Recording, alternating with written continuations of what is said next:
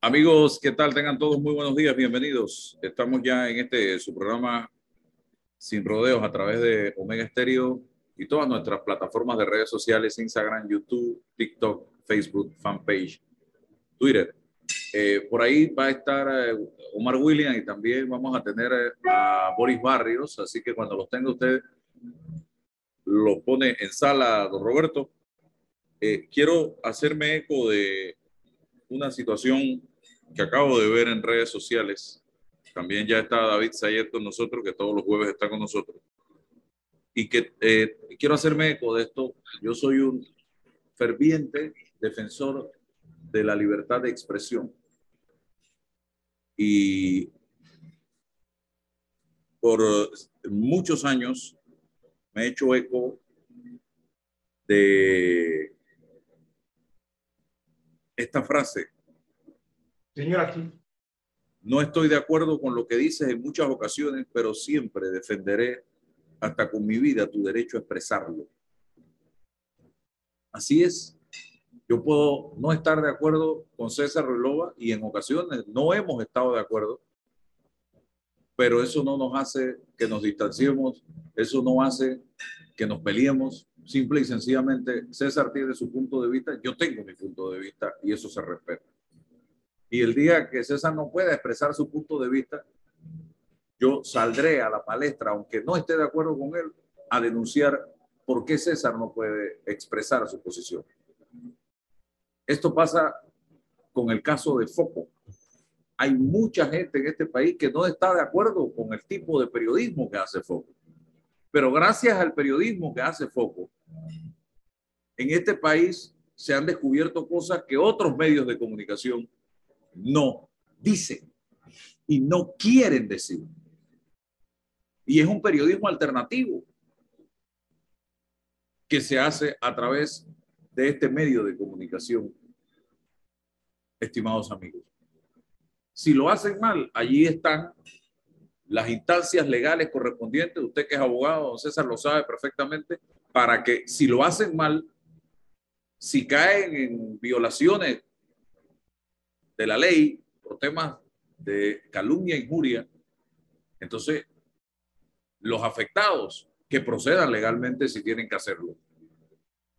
Pero no porque en un momento o dos momentos lo hagan mal, entonces tenemos que buscar la manera de acabar con ese medio de comunicación. Es exactamente lo mismo que yo expresaba la semana pasada y lo dije públicamente con el tema del diario La Prensa, que hay gente aplaudiendo y divirtiéndose y disfrutando. Creo que fue el jueves de la semana pasada, porque me acuerdo que David estaba.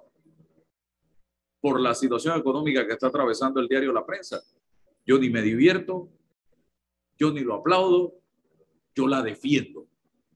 Porque yo jamás estaría de acuerdo con que un medio de comunicación desaparezca o sea cerrado. Al contrario, necesitamos más medios de comunicación y medios de comunicación valientes no porque una noticia o dos noticias me afectaron, entonces yo quiero que ese medio lo cierre. No. Yo lo que tengo es que actuar con transparencia y con claridad e ir y demostrar que lo que ese medio está diciendo es totalmente falso. Así debe ser. No atacarlo. Y ahora, hoy, yo no sé si ya ustedes vieron la información, yo la vi hace un rato. Eh, Foco acaba de sacar un comunicado que dice, la madrugada de hoy, en Foco fuimos víctimas de un ataque coordinado para deshabilitar nuestra cuenta de Instagram utilizando miles de reportes de autenticidad por parte de bots de Medio Oriente. Ya iniciamos el proceso de recuperación de la cuenta que puede demorar unas 48 horas. Mientras tanto, nuestro contenido en Instagram lo subiremos a la cuenta arroba claramente Panamá y a nuestras cuentas regulares en las otras plataformas de redes sociales. Esto es un ataque más de los muchos que hemos recibido y que seguro seguiremos recibiendo al recrudecer nuestra lucha directa para informar y desenmascarar la corrupción, la narcopolítica, el discurso de odio y el crimen organizado que tanto daño le hace a la juventud y a nuestra sociedad en general. Comparte este mensaje para así seguir llegando a los cientos de miles de panameños enfocados que nos leen a diario. Y suscríbete a nuestra página web focopanamá.com slash suscripción para que siempre seas un ciudadano informado. Muchas gracias por el apoyo constante, dice Foco en este comunicado. Y les voy a decir algo más que quizás muchos de ustedes no saben. Este servidor, Álvaro Alvarado, en su cuenta de Instagram ha sido, y usted lo sabe, César, la vez pasada estábamos, creo que Estados Unidos, y desde en Estados Unidos nos pasó que nos inhabilitaron nuestra cuenta de Instagram. Y tuve que hacer magia hasta contratar expertos para que me rescataran mi cuenta de Instagram. Esta semana que pasó, me percaté de que mi cuenta de Instagram había sido atacada nuevamente con y le aplicaron lo que se denomina, yo no soy muy eh, ducho en estos temas, un shadow ban, que lo que hacen con esto es de una u otra manera invisibilizar tu cuenta, ponerla invisible. Y esto genera que no haya una eh, cantidad de seguidores nuevos sumándose a tu cuenta y que no todo el mundo eh, vea tu cuenta de Instagram fácilmente. Y yo sí noté que personas me decían, oye, me escribían, no te veo en Instagram. Digo, pero si yo estoy en Instagram y estoy publicando como siempre. De ahí me puse a investigar porque también vi que estaba bajando, pero rápida y velozmente, el número de seguidores, las cuentas alcanzadas y las cuentas que interactúan. Y descubro que precisamente me aplicaron esa figura y eso es lo que está generando esta situación. ¿Y a qué se debe? Estuve también investigando que esto se debe precisamente a que te ponen a un montón de gente a denunciar tu cuenta. ¿Qué es lo que le está pasando a Foco? Empiezan eh, desde diversas plataformas a eh, atacar tu cuenta por parte de bots eh, masivamente y esto genera esta situación. Así que para que sepan, yo le escribí a Instagram, no he recibido respuesta, pero esto está pasando en Panamá en este momento. Gente que se vende como defensores de la libertad de expresión de la boca para afuera y por detrás esto es lo que hacen. Contratan empresas para eh, dispararle a y denunciar a las cuentas que desenmascaran a los corruptos masivamente para tratar de desaparecerte a través de eh, Twitter, de Facebook y de Instagram y TikTok. Imagínense ustedes, esta gente gobernando, señoras y señores, el peligro que esto representa, porque son capaces hasta de cerrar medios de comunicación. Don César Ruilova, brevemente su, su posición frente a este tema. Yo me solidarizo con Foco, me solidarizo con la prensa, aunque muchas veces no estemos de acuerdo, pero soy, fui y seguiré siendo un defensor de la libertad de expresión a toda costa. Gracias, Álvaro. Buenos días. Buenos días, Álvaro. Buenos días a David, que nos acompaña. Y buenos días a nuestro amigo Ori Barrio, que siempre está colaborando con nosotros para los análisis especializados en materia de derecho electoral. Buenos días a todos los que nos escuchan muy, muy rápidamente para que puedan intervenir nuestros amigos.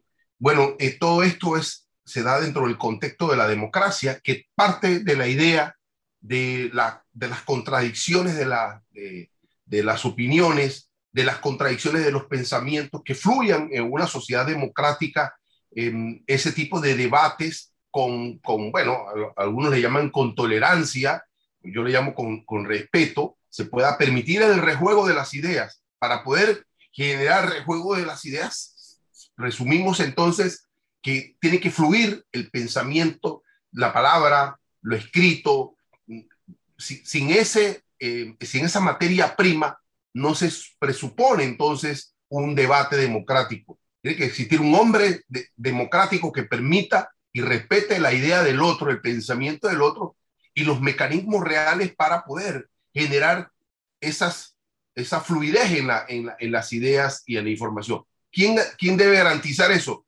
Bueno, en principio los medios de comunicación que generan información, generan opinión. Eso es el, el, el, el elemento democrático.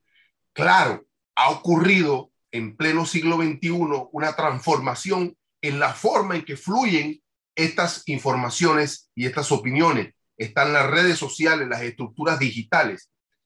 Hay una especie de, desde mi punto de vista, de monarquía de los que ostentan la titularidad de estos mecanismos. Hablo de, lo, de la red, la propiamente las redes.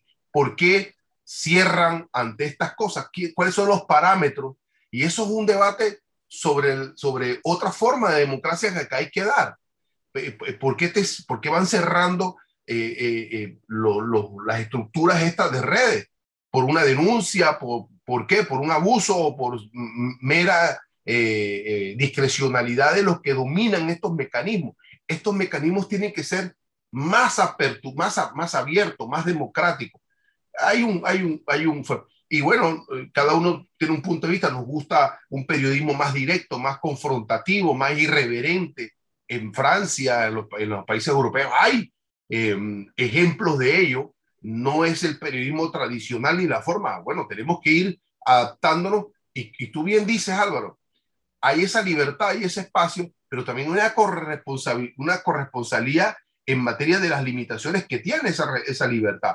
Usted no puede violentar la dignidad ni la honra de una persona. Bueno, si es así, entonces la, plataforma jurídica y democrática del país debe permitirle a la persona o a las organizaciones también salvaguardar y proteger su honra y su dignidad cuando existe una extralimitación en ese sentido. Es un equilibrio muy em, difícil, pero hay que ir promoviéndolo en, en la libertad del respeto de la opinión de los otros. David Sayed. Sí, definitivamente. Y buenos días, Álvaro. Buenos días, César. Buenos días, licenciado Barrios. Y a, todos los, a quienes nos escuchan. Definitivamente hay que defender la libertad de expresión y un elemento fundamental de la democracia, como estaba diciendo César, es la libertad de expresión y es la libertad. La libertad sin afectar los derechos de terceros y no podemos dejar que se afecten ninguna de estas cuentas. O sea, obviamente si hay gente que se siente afectada, como bien decía Álvaro, deben utilizar los recursos que la ley les brinda, pero eh, estos no son los mecanismos de tumbar cuentas, etcétera. Esto ha, sido, por cierto, un elemento que se ha hecho mucho en otros países, donde les tumba las cuentas y vienen y les prohíben, inclusive por, por decir algo que luego dicen que es discurso de odio, pero con frecuencia simplemente un, una discusión política que la van y la llevan a esa esfera. Así que bueno, Álvaro, aquí hoy hay mucho que discutir. yo creo que ya dijiste la primicia en tus redes y bueno, el tema del, combustible. Así que bueno, lo dejo en tus manos, Álvaro. Bien, don Boris Barrio, bienvenido. Vamos primero, porque he estado dándole seguimiento al tema de los 15 diputados expulsados eh, por parte del Comité de Honor y Disciplina del Partido Cambio Democrático para que usted me, me, resuma su posición, su punto de vista de esta decisión histórica. Eh, aquí estamos hablando de expulsión y de revocatoria de mandato. Y si usted le ve futuro en su totalidad a esta decisión, o futuro parcial a esta decisión, o futuro nulo a esta decisión. Bienvenido, don Boris Barrio. Gracias, don Álvaro. En primer lugar, agradecido por la invitación, muy gentil, como siempre, a César. Un abrazote, mi estimado amigo. Tenemos pendiente hace rato un café. Eh, don David, saludo. Gracias, Álvaro. Mira, haciendo nada más un referente de antecedente, recordemos que este problema inicia eh, cuando los 15 diputados que están en estos momentos en el proceso eh, de, de expulsión y revocatoria votaron eh, el año pasado, precisamente se repite la misma fecha, el primero de julio que se renueva la junta directiva de la Asamblea, votaron por el actual presidente eh, de la Asamblea, Cristina Adame. y se decía que había un candidato del Partido Cambio Democrático. Eh, la información que tengo desde el punto de vista académico, la, verdad, no, ni defiendo a los diputados ni defiendo al partido. Es una visión académica y la razón por la que acepto tu invitación, Álvaro. Pero eh, eh, a partir de ese momento mm, unos llamados de atención entre ambos sectores, se presentan denuncias contra el director el presidente del Partido Cambio Democrático y se inician las contiendas que van a culminar con una apertura de un proceso disciplinario de revocatoria de mandato y expulsión. Hago esta referencia para centrarnos en un detalle, Álvaro, para explicar eh, el, sentido y alcance constitucional y legal de la, de la acción y de la decisión. Es a raíz del voto de los 15 diputados por el candidato PRD el pasado primero de julio de 2021. Frente a este escenario, debo explicar, hay un artículo y es la, la, condición mía, vuelvo y repito, no ando en defensa ni de los diputados ni del partido. Eh, me interesa hacer opinión al respecto, hacer eh, cátedra, si se quiere, en el sentido de revisemos las normas constitucionales. Y para eso tendríamos que entrar, eh, ¿qué es hoy la revocatoria de mandato? Recordemos que la constitución de 1972 eh, surge a raíz de los movimientos de 1968. En 1972 se aprueba la constitución que eh, regía para los efectos de una Asamblea Nacional de Representantes de Corregimiento. Nuestra constitución nunca surgió con la apertura a la democracia eh, de participación política ni democracia de, partido. y estaba cerrada a ese escenario.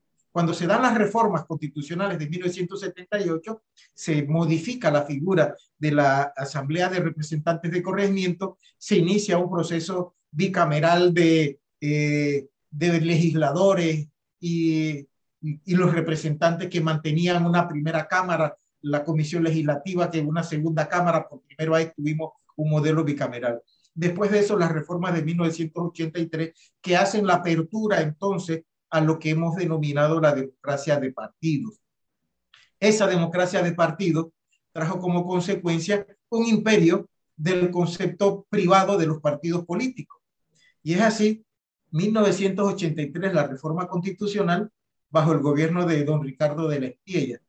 Ese modelo de democracia de partidos se mantiene hasta el 2004, que se introducen por primera vez en nuestro modelo democrático constitucional las postulaciones eh, por vía independiente. Y surge entonces eh, la figura de la democracia participativa. Y ese es el escenario en el que hoy nos encontramos frente a las figuras de la revocatoria de mandato, porque después del 2004 surgió la ley 60 del 2006 que desarrolla entonces los textos constitucionales y las reformas constitucionales respecto a la revocatoria de mandato.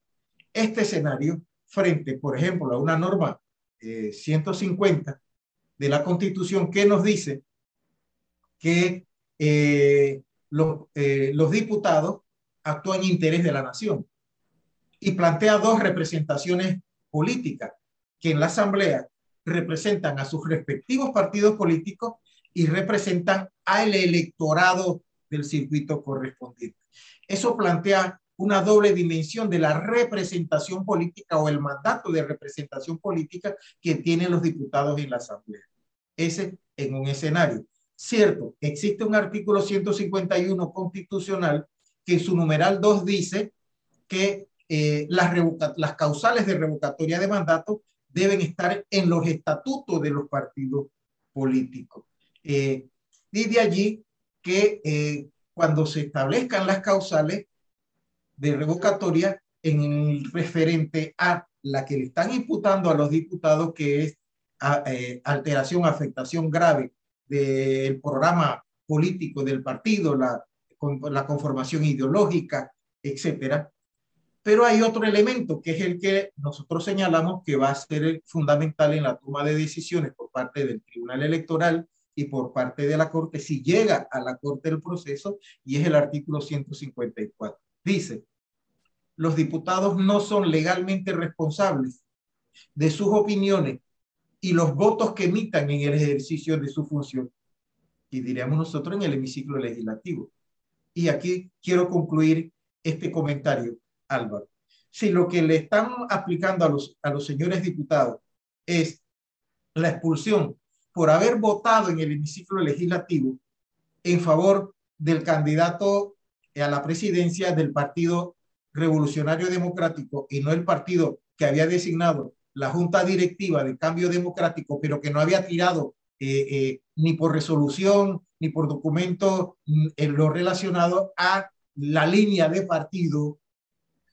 Entonces, se impone el artículo 154 que dice la inmunidad parlamentaria y los diputados no pueden ser perseguidos, sancionados, investigados por las opiniones o por los votos que emitan en el ejercicio de sus funciones. Para mí, este es el escenario que de ahora en adelante, por parte del Tribunal Electoral, la Corte va a regir. Yo no me adentro mucho al análisis, Álvaro, del proceso seguido a lo interno del Tribunal Electoral.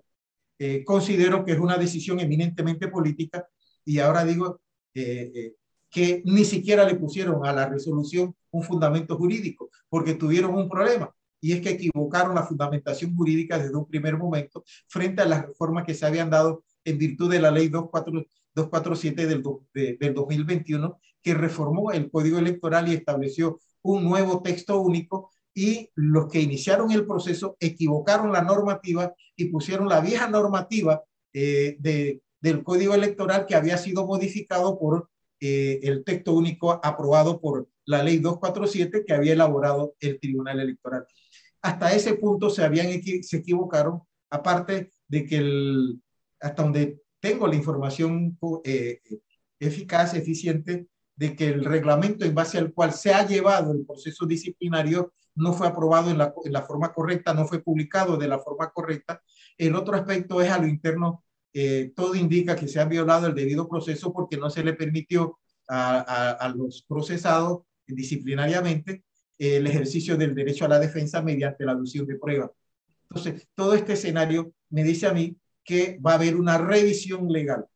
Tal vez un elemento concluyente es que no ha habido un control de legalidad hasta aquí de la actuación de eh, la Comisión de Ética y Disciplina del Partido Cambio Democrático. Tampoco ha habido un control de constitucionalidad por parte de la Corte, porque desde el 1990 la Corte ha dicho en fallo que eh, los estatutos de los partidos políticos son documentos privados y no son objeto de control constitucional. Y esa línea es la que ha seguido el Tribunal Electoral para abstenerse a hacer control de legalidad a las actuaciones internas de los partidos políticos. Criterio que quiero aclarar para terminar, no estoy, no estoy de acuerdo. Hoy día el control constitucional se aplica tanto a actos públicos como actos de particulares, al punto de que hoy tenemos el amparo contratos de particulares que incluso ya nuestra Corte empezó a aceptar. Sí, una breve pregunta para darle el paso a César y a David. Si eh, eh, interpreto entonces con su explicación, usted es de la opinión de que si eso llega a la Corte Suprema de Justicia, allí muere tanto revocatoria como expulsión. ¿Es así? Así es, Álvaro. Así es, y voy más todavía. El momento en que llegue al Tribunal Electoral. Yo no creo que el Tribunal Electoral avale un proceso disciplinario plagado de irregularidades y violatorios del debido proceso, cuando el mismo artículo 151 obliga a la, a, a la comisión interna y al partido en procedimiento interno a garantizar la doble instancia y el debido proceso. Y Panamá es el ejemplo con la sentencia del caso Baena Ricardo eh, contra Panamá, se sentó el precedente para América Latina que el debido proceso se aplica también en los procesos disciplinarios. Entonces, creo que al llegar al tribunal, el tribunal en revisión de legalidad debe eh, declarar improcedente el, procedimiento por violaciones al debido proceso. Y ya hay un antecedente en el caso Rogelio Alba Filos eh, del Partido Nacionalista por allá por el 2000, donde el Tribunal Electoral eh, no avaló un proceso interno de revocatoria de mandato. Así que ya hay antecedentes también en esta figura. César y David. Sí.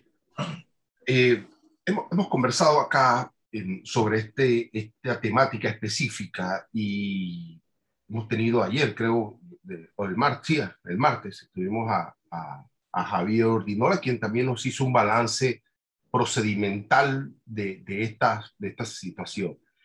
Y, y, pudiéramos solo adentrarnos a la, a, desde la óptica jurídica, hay pendiente un análisis político latente siempre, como una organización política eh, decide deshacerse políticamente de 15 de sus líderes. Eso es una impronta política interesante. Ahora, pero vamos a quedarnos en la hipótesis de trabajo que nos plantea nuestro amigo Boris Barr.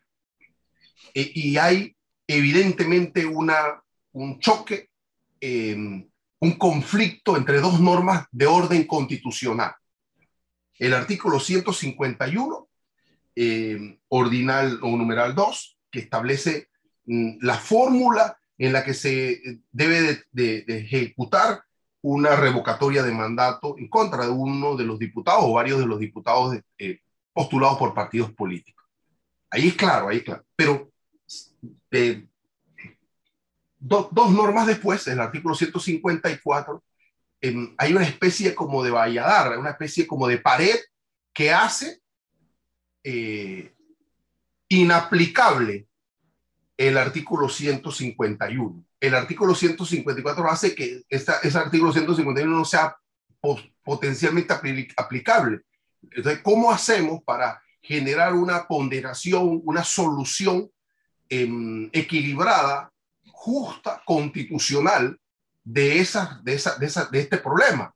Porque si el diputado violenta el, el, los estatutos de su partido, los violenta de una u otra forma, pero eh, le dice una norma, pero que usted no es responsable legalmente de lo que dice o lo que vota, entonces, ¿cómo va usted eventualmente a violentar unos estatutos? Nunca será. Eh, eh, eh, y lo pone en un predicamento. Ahora, alguien dirá, pero es que esto de la, de la eh, no son legalmente responsables y políticamente sí son responsables, porque es una decisión en el orden político que tiene un impacto jurídico. Pero vamos viendo, ¿no? El, el, juez constitucional en todo momento, Boris, tendrá que generar una explicación, porque una norma no puede, una norma del mismo rango no puede volver ineficiente o, o, o, eh, o hacer imposible que, que, se pueda eh, eh, aplicar o interpretar.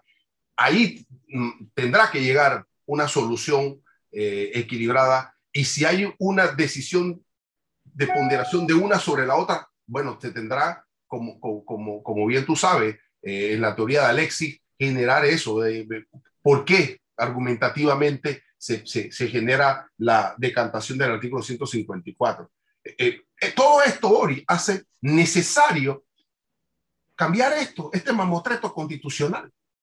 Así es, así es. Totalmente de acuerdo contigo, mi querido César, y me gusta el análisis que has hecho porque va al, al aspecto que, que, que, que, quiero, que quiero plantear, que es y para mí yo lo veo no tan complicado, César, mira que eh, sí, lo que tú planteas es correcto. Pudiera hablarse del choque de dos normas constitucionales para los que, con, el, con la disculpa eh, eh, para el auditorio que, que, que, no es abogado, que pareciera antipático el, el debate, pero vamos a ver si podemos y logramos explicarlo de la siguiente manera. Hay un autor, una nueva doctrina que surgió a partir de la Segunda Guerra Mundial, eh, a raíz de la tutela de los derechos humanos. Recordemos que los derechos humanos surgen a partir de la Segunda Guerra Mundial eh, con la eh, Carta Constitutiva de la ONU, la Declaración Universal de los Derechos Humanos del 48, el Pacto de Roma del 50 y el Pacto de San José del 69. Antes de la Segunda Guerra Mundial, hablar de los derechos humanos se hablaba de los derechos ciudadanos eh, que surgieron con la Revolución Francesa. Pero a partir de ese momento surge un nuevo escenario y surge el orden internacional de protección de los derechos entonces, frente a ese escenario, toda una nueva doctrina de autores famosos que han venido explicando el escenario, el choque de normas constitucionales, por ejemplo, cómo se resuelve, que es lo que está planteando César. Ahora bien, el artículo 151, que dice, numeral 2, eh, las causales de revocatoria de mandato deben contar en los estatutos de los partidos y deben referirse a violaciones graves del el programa ideológico del partido, etcétera, etcétera. Referente a los diputados surge el artículo 154 al que hace referencia César, que dice que los diputados no son legalmente responsables por las opiniones y votos que emitan en el ejercicio de su función. Yo veo allí una distinción. Y ojo, Esto no es de la Constitución de 1972. Este artículo 154, que antes era el 143 de la Constitución cuando surgió, etcétera, eh, viene desde la Constitución francesa de 1791, cuando se creó el Estado moderno. Hoy estamos en el Estado posmoderno, surgido a raíz de la Segunda Guerra Mundial.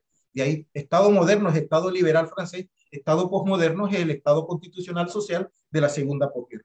Entonces, esto no es nuevo, esto viene desde la creación del Estado y se, le, se dijo que los parlamentarios entonces, en aquel momento, recuerden que el Estado surgió de manera parlamentarista, no surgió eh, por vía del Ejecutivo, de un presidencialismo. El, el modelo de Estado eh, en 1791 surgió el Estado parlamentarista, era el Parlamento el que gobernaba, no era el presidente, no era el Ejecutivo, etcétera, etcétera.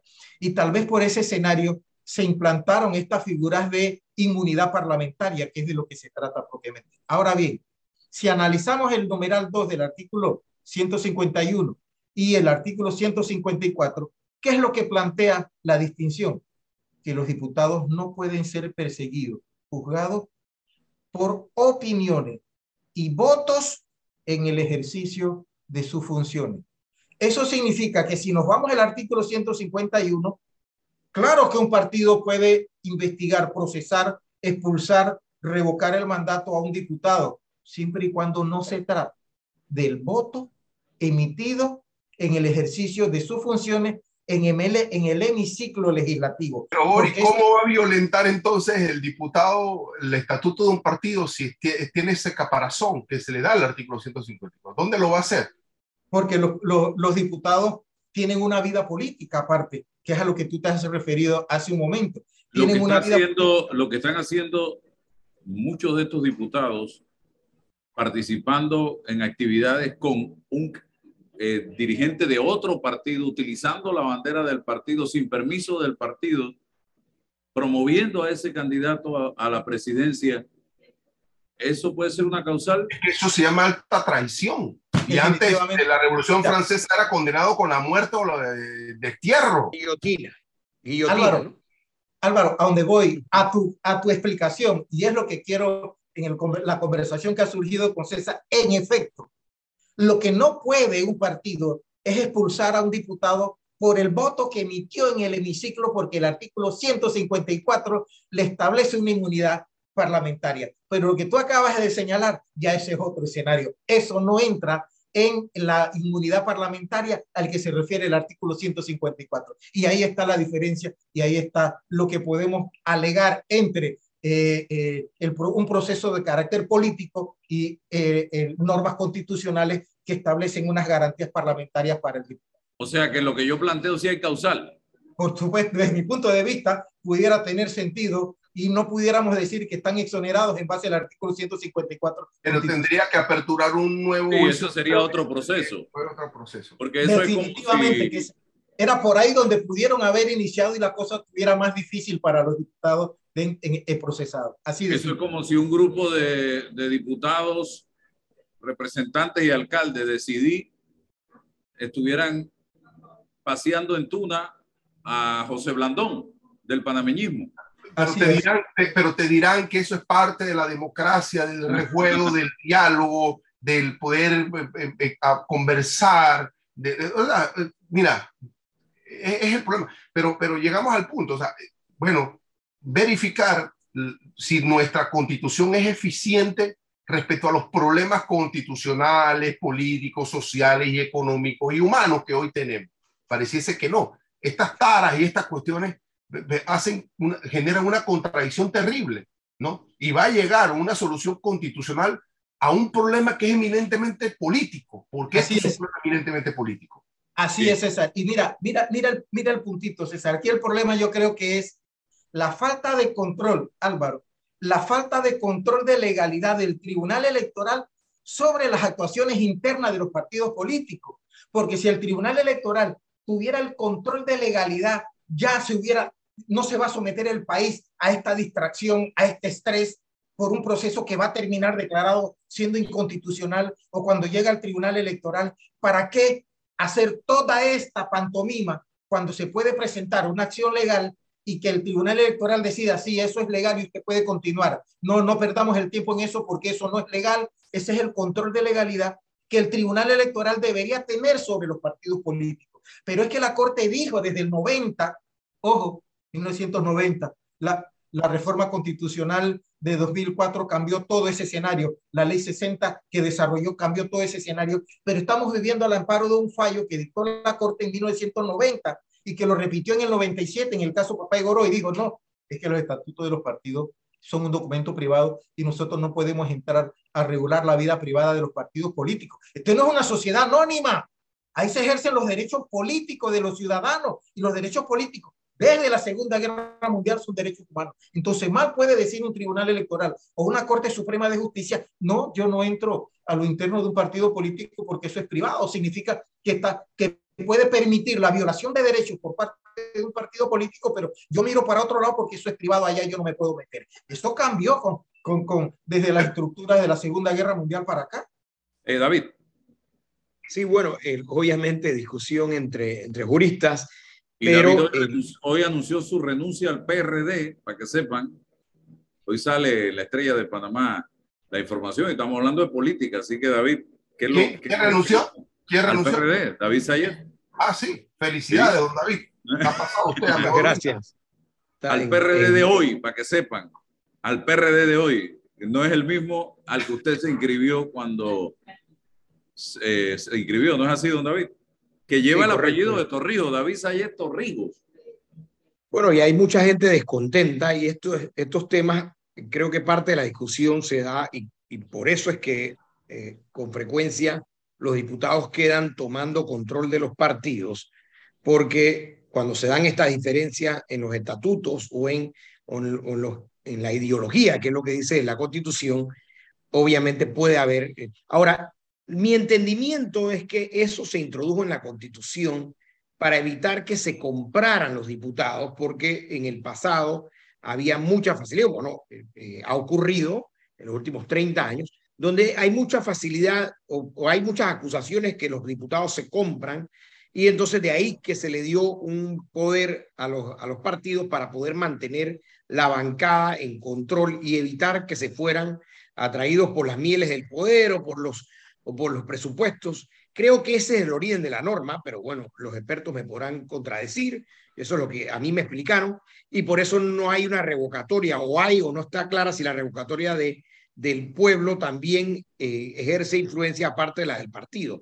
Pero sí, lo que pasa es que en un país como el nuestro, donde, donde los diputados con frecuencia están eh, muy, muy atraídos por las mieles de los presupuestos y de las asignaciones presupuestarias, que por cierto, para mí va totalmente en contra de la función de los diputados. Los diputados no deben ejecutar presupuestos, no pueden poner letreros que dicen gestionado, escuela gestionada por el diputado ABC, eh, obra gestionada. Señores, el, el, el diputado debe legislar, el ejecutivo debe ejecutar y no debe haber esa confusión que siempre he dicho que viene del resabio de los 505 representantes. Así que yo por mi parte estoy eh, realmente eh, saliendo del partido porque no me parece que la dirigencia es la que eh, originalmente se, se pensó, los, los, diputados han tomado control del partido, no solamente este, sino de todos los partidos, y el problema es que el clientelismo es lo que predomina y la toma de control de los diputados es, con frecuencia para poder utilizar más recursos. Eh, por eso a mí, a mí no me podrán decir lo que sea, no estoy a favor de que con mis impuestos estén financiando partidos políticos y que le estén dando nomás 7% de los de libre postulación. Me parece que no le deben, los recursos los tienen que obtener uno mismo y, eso es parte de, los fondos que los diputados ahora tienen acceso para seguir con su eh, modelo clientelista que a mí me parece que es el, el principio del fin de, de todas estas cosas que no van bien. ¿Va a inscribirse en otro colectivo, don David, o se mantiene independiente? No, yo no voy a inscribirme en ningún otro partido, ningún otro movimiento. Eh, una de las razones por la cual yo estoy renunciando es porque quiero libertad de ideas y eh, no quiero ser aplicado, a la, no quiero que me apliquen la revocatoria, porque eso no aplicaría para los miembros, pero exagerando un poco ahí para hacerlo cómico. O sea, el, el problema de los partidos es que entonces las cúpulas se adueñan y empiezan a decirle a los, a los miembros que eh, las ideas que usted emite son ideas que van contrarias a la línea del partido y entonces hay un problema que ahí sí entra en contradicción con la constitución que por encima de todo está la libertad de expresión, pero dentro de los partidos hay siempre las líneas y dicen, no es que no puedes hablar de esto, no puedes hablar de lo otro. Yo prefiero ser eh, un economista que puedo expresarme libremente y que puedo dar, mis opiniones y criticar las cosas que considero que no están bien, indistintamente de las líneas de los partidos. ¿Va a correr para algún cargo? Bueno, estamos analizando, no, he, descartado esa, esa opción, estamos analizando distintas alternativas. No sé, quizá la próxima semana podremos anunciar algo, por ahora no hemos decidido nada específico, por eh, lo más importante para mí es seguir como economista emitiendo mis opiniones, dando mis recomendaciones en la medida que se puedan escuchar de cómo podemos arreglar los problemas económicos que, como sabemos, nos están realmente agobiando y que la corrupción es un tema económico, porque al final lo que se, lo que se, lo, para corromper tiene que haber recursos para, para corromper y parte de, de toda la corrupción es el deseo de tomar control de estos recursos en su ex partido. Parece que va a venir una interesante disputa por la candidatura presidencial de cara al 2024. Yo en el escenario, con el poco conocimiento en materia política que tengo, veo a José Gabriel Carrizo, a Martín Torrijos, a Rosario Turner, eh, entre las figuras que pudieran estar en esa carrera de cara a la candidatura presidencial. ¿Usted qué piensa y cuál sería la mejor opción de esas tres figuras? Bueno, es un tanto complejo porque quien sea que corra, que creo que va a haber poca gente deseosa de, de tomar con, de correr para las primarias del PRD, porque la historia política de Panamá después del el año 89 ha sido que ningún partido repite. Y creo que eso es algo relativamente saludable porque hay alternabilidad. Entonces, esta historia política de, de, Panamá, quien sea que corra, va a tener que tomarlo en cuenta porque probablemente va a tener que correr para perder, para luego esperar cinco años a ver si entonces tiene mayores posibilidades. Lo que pasa que ahora que hay un tripartidismo y no un bipartidismo, lo más seguro, fíjense, el, el partido, bueno, Cambio Democrático ha estado 10 eh, años fuera del poder, el PRD estuvo 10 años fuera del poder.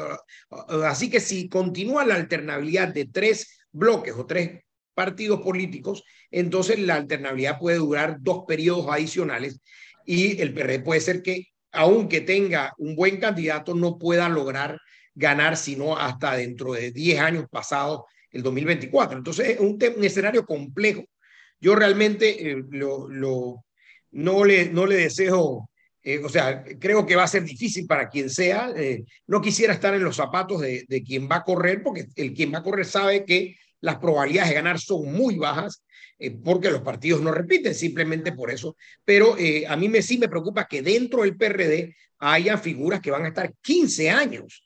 Ni Omar Torrijos tuvo 15 años en el poder. 15 años enquistados en una posición alta de un partido, a mí no me parece democrático y esa es una de mis razones para renunciar, porque ¿cómo es posible que nadie esté cuestionando la falta de democracia y la falta de alternabilidad? Cuando alguien se mantiene en el poder por más de 10 años, creo que ya empieza a erosionarse la alternabilidad, que es un elemento clave en la democracia. Bien, don Boris Barrio, su posición frente a estos señalamientos. No, eh, Álvaro, yo quiero hacer una referencia, don David se refirió a un tema que quiero, quiero desarrollar quiero aclarar y es eh, eh, los tránsfugas. David, tú te referiste al tema, pero debemos diferenciar, por ejemplo, que la revocatoria de mandato surge a partir de las reformas constitucionales de 1983. y recordemos que para esa fecha se instituye la figura de la democracia de partido. ¿Qué es la democracia de partido? Que solo los partidos podían postular candidatos a puestos de elección popular. Y es por eso que también desarrolla la fórmula de, eh, eh, eliminarle la representación política. Y entre esos es la revocatoria de mandato del partido.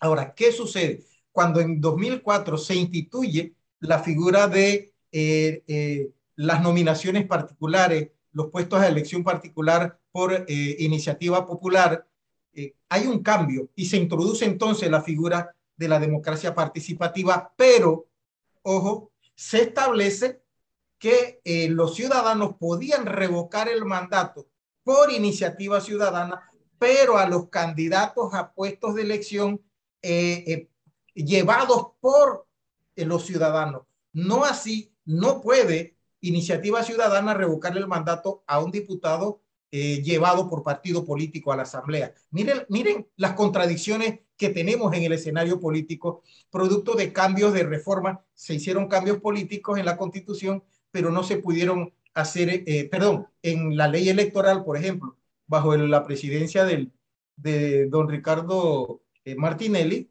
es que se, se, se aprobó la ley antitránfuga y para los efectos se introduce esa figura del numeral 2 eh, de revocatoria de mandato, se desarrolla en la ley pero no se hacen cambios estructurales en el texto constitucional y entonces hay contradicciones entre la ley electoral, la constitución en torno, y si no hay vacíos en torno a las figuras de revocatoria de mandato. Entonces, eso debemos entenderlo. No puede revocar el mandato los ciudadanos a un diputado eh, eh, proclamado por partido político, pero eh, la norma establece que un diputado llevado por partido político para legitimar la decisión de revocatoria de mandato, debe entonces, o puede, la norma dice, podrá establecer mecanismos de consulta ciudadana para validar o legitimar políticamente la decisión de revocatoria. Pero no se puede hacer al revés. El ciudadano no puede revocar el mandato a un diputado llevado por partido político a la Asamblea. Son contradicciones. ¿Por qué si el alcalde, disculpe, licenciado, ¿por qué si el alcalde? porque la figura del alcalde y del representante están instituidos desde la constitución de 1972 en su punto original. No se incluyeron en las reformas constitucionales la del alcalde, pero se entiende que no está prohibida en la constitución el hecho de que no se mencione expresamente en la constitución, pero haya sido desarrollada en la ley, no es inconstitucional porque no está prohibido. Y ese es lo, lo que se llevó el fallo que dictó recientemente la Corte en relación a la revocatoria del alcalde. No es inconstitucional, está desarrollada en la ley. No se introdujo por razones y explicaciones históricas, porque recordemos que inicialmente los alcaldes no eran electos por votación popular, eran designados, igual que los gobernadores. Después se pasó a la elección popular de los alcaldes, pero se omitió establecer la figura de la revocatoria directa en el texto constitucional, pero se desarrolló en la ley. Boris, ¿hay una sentencia ya constitucional sobre eso? Sí, hay criterios vertidos ya al respecto. Pero eh, la, la, última demanda que se presentó... Eh, no ha sido resuelta por parte de la Corte, está pendiente en este Perfecto. Bien, gracias Boris. Voy a la pausa para los minutos finales hacer un breve análisis con David de Ay, lo que viene mañana, el incremento del precio del combustible que nos pone ya por encima de 6 dólares el galón de gasolina. Así que vamos y regresamos enseguida, don Roberto. Gracias, Boris. Hasta luego. Saludos y gracias. Bien, ya estamos en el cambio comercial en Omega Estéreo.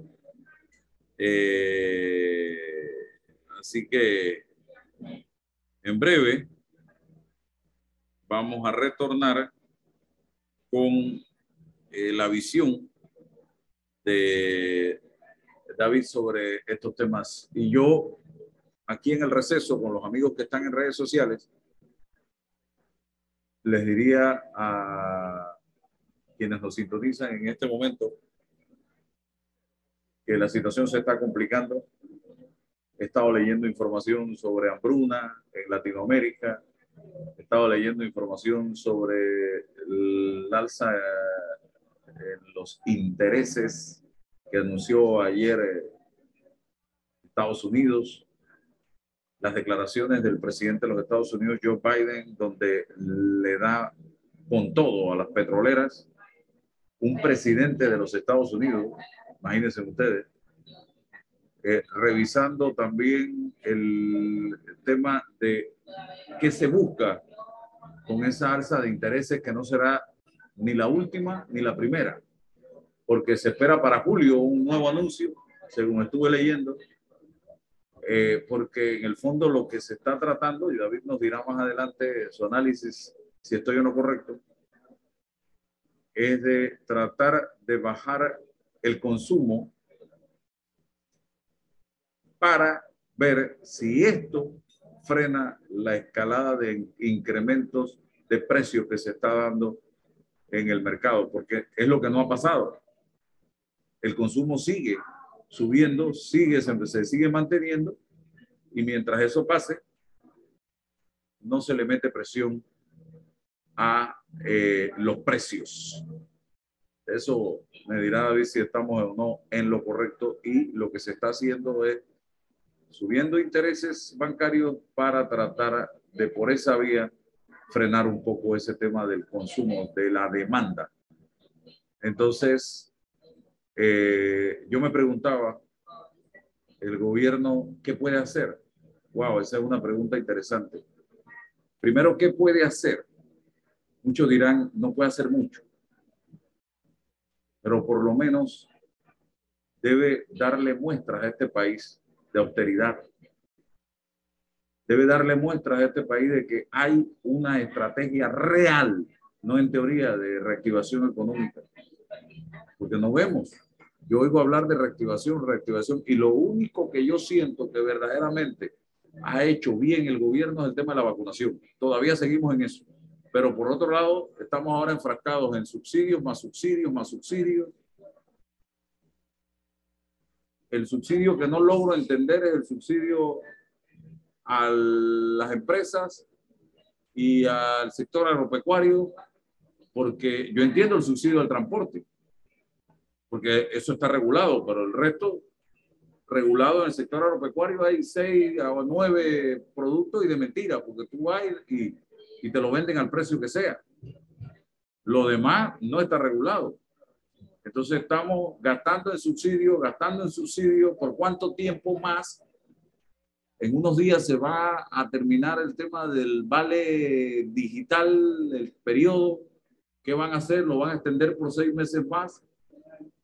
No sé, realmente el gobierno no, el presidente regresó de viaje no lo hemos visto. Yo no siento que hay una política de orientarnos. Seguimos en la gastadera, en viaje, gasto de representación, nombramiento, eh, un montón de cosas innecesarias y no nos está dando muestra realmente de que, oye, tenemos que amarrarnos los, el cinturón. Ayer me dijeron que hay una, un memo, eh, o sea, da órdenes a los ministerios de reducir el presupuesto porque tienen que pagar el subsidio del combustible en el transporte. No entiendo, yo no entiendo. Gobierno no lo entiendo. Vamos con, vamos a la señal de Omega Estéreo y mañana nuevos precios del combustible. El presidente Biden, eh, David, salió a enfrentar a las petroleras. Eh, vimos un alza en los intereses anunciado ayer también.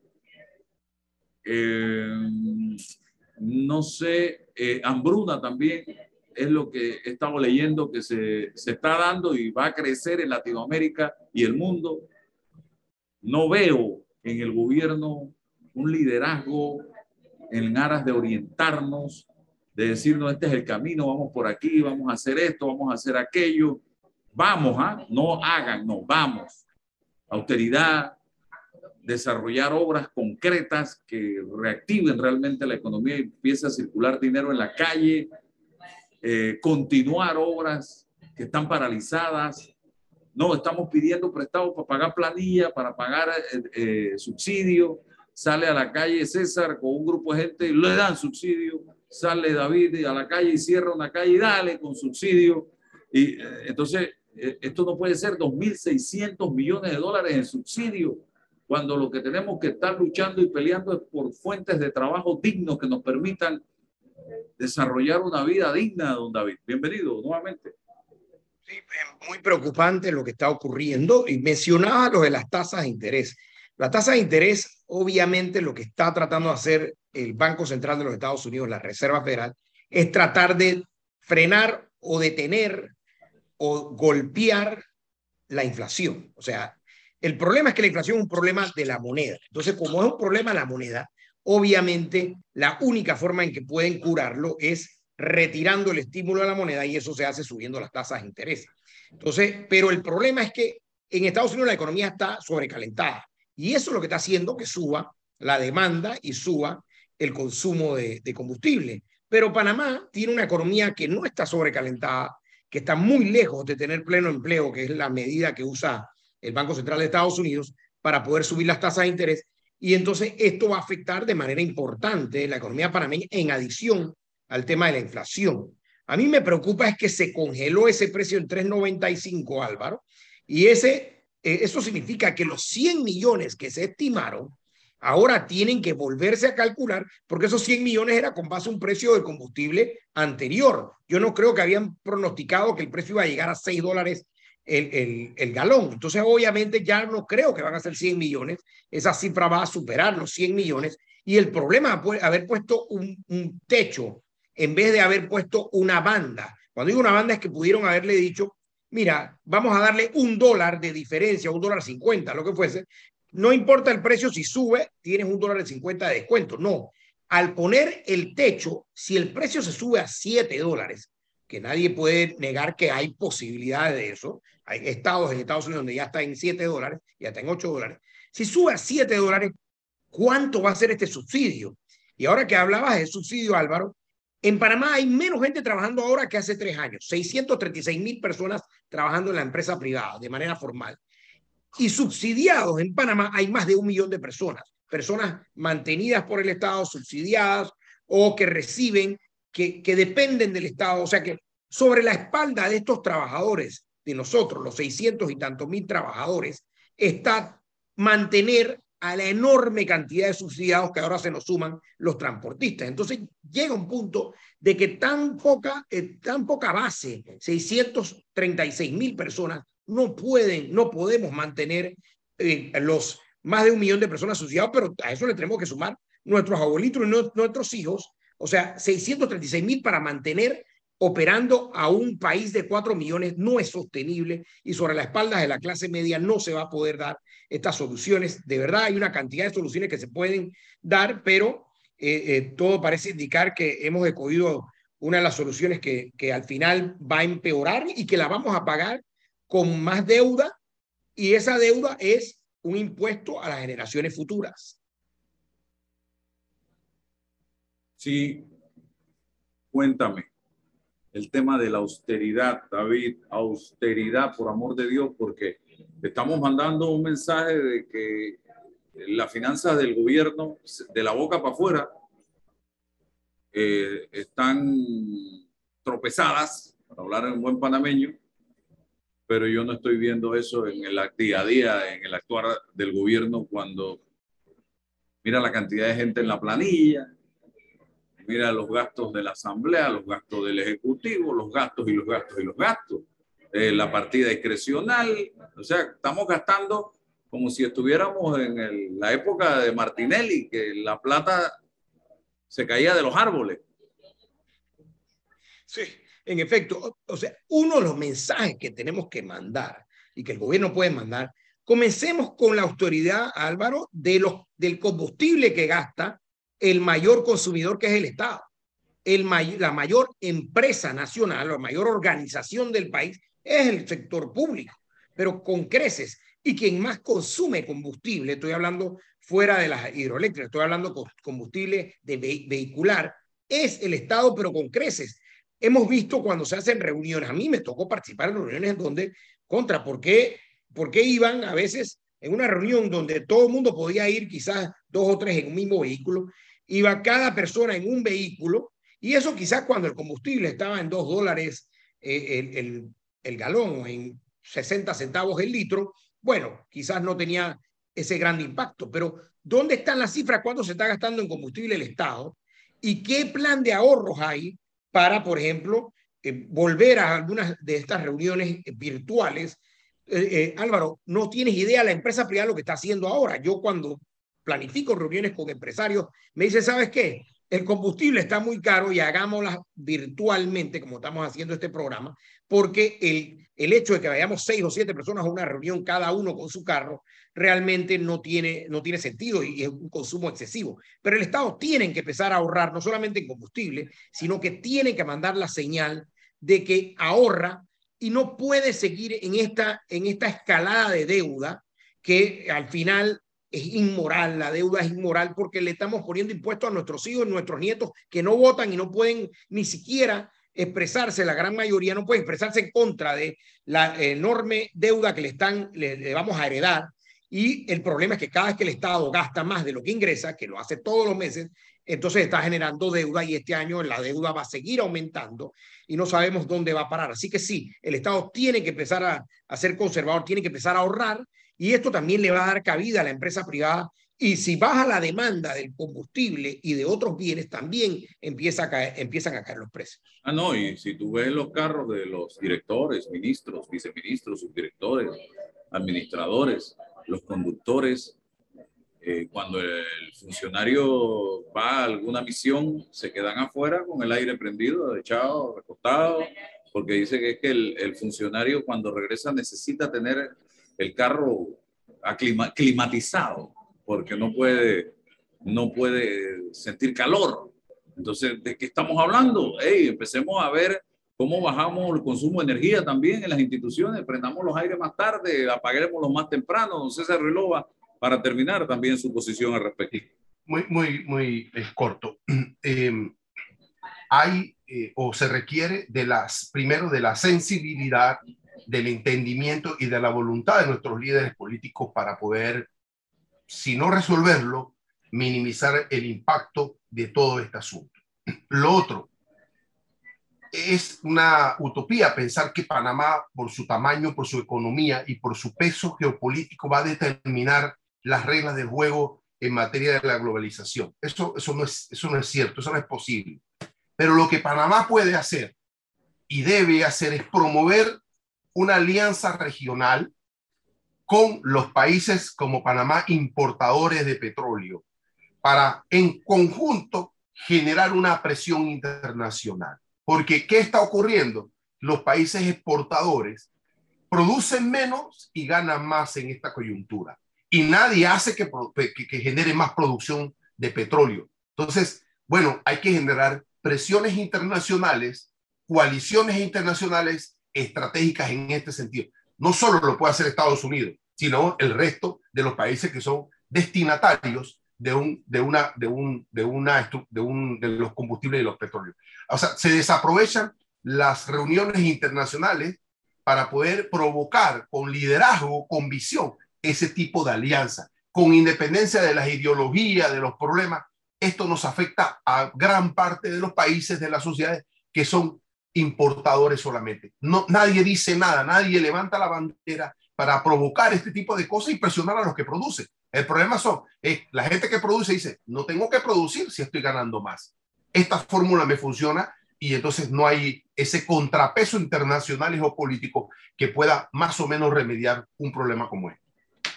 Bien, David, gracias. César, gracias. Don Boris Barrios también, muchísimas gracias. Y a todos ustedes por su sintonía. Nos vemos mañana si Dios da permiso. Saludos.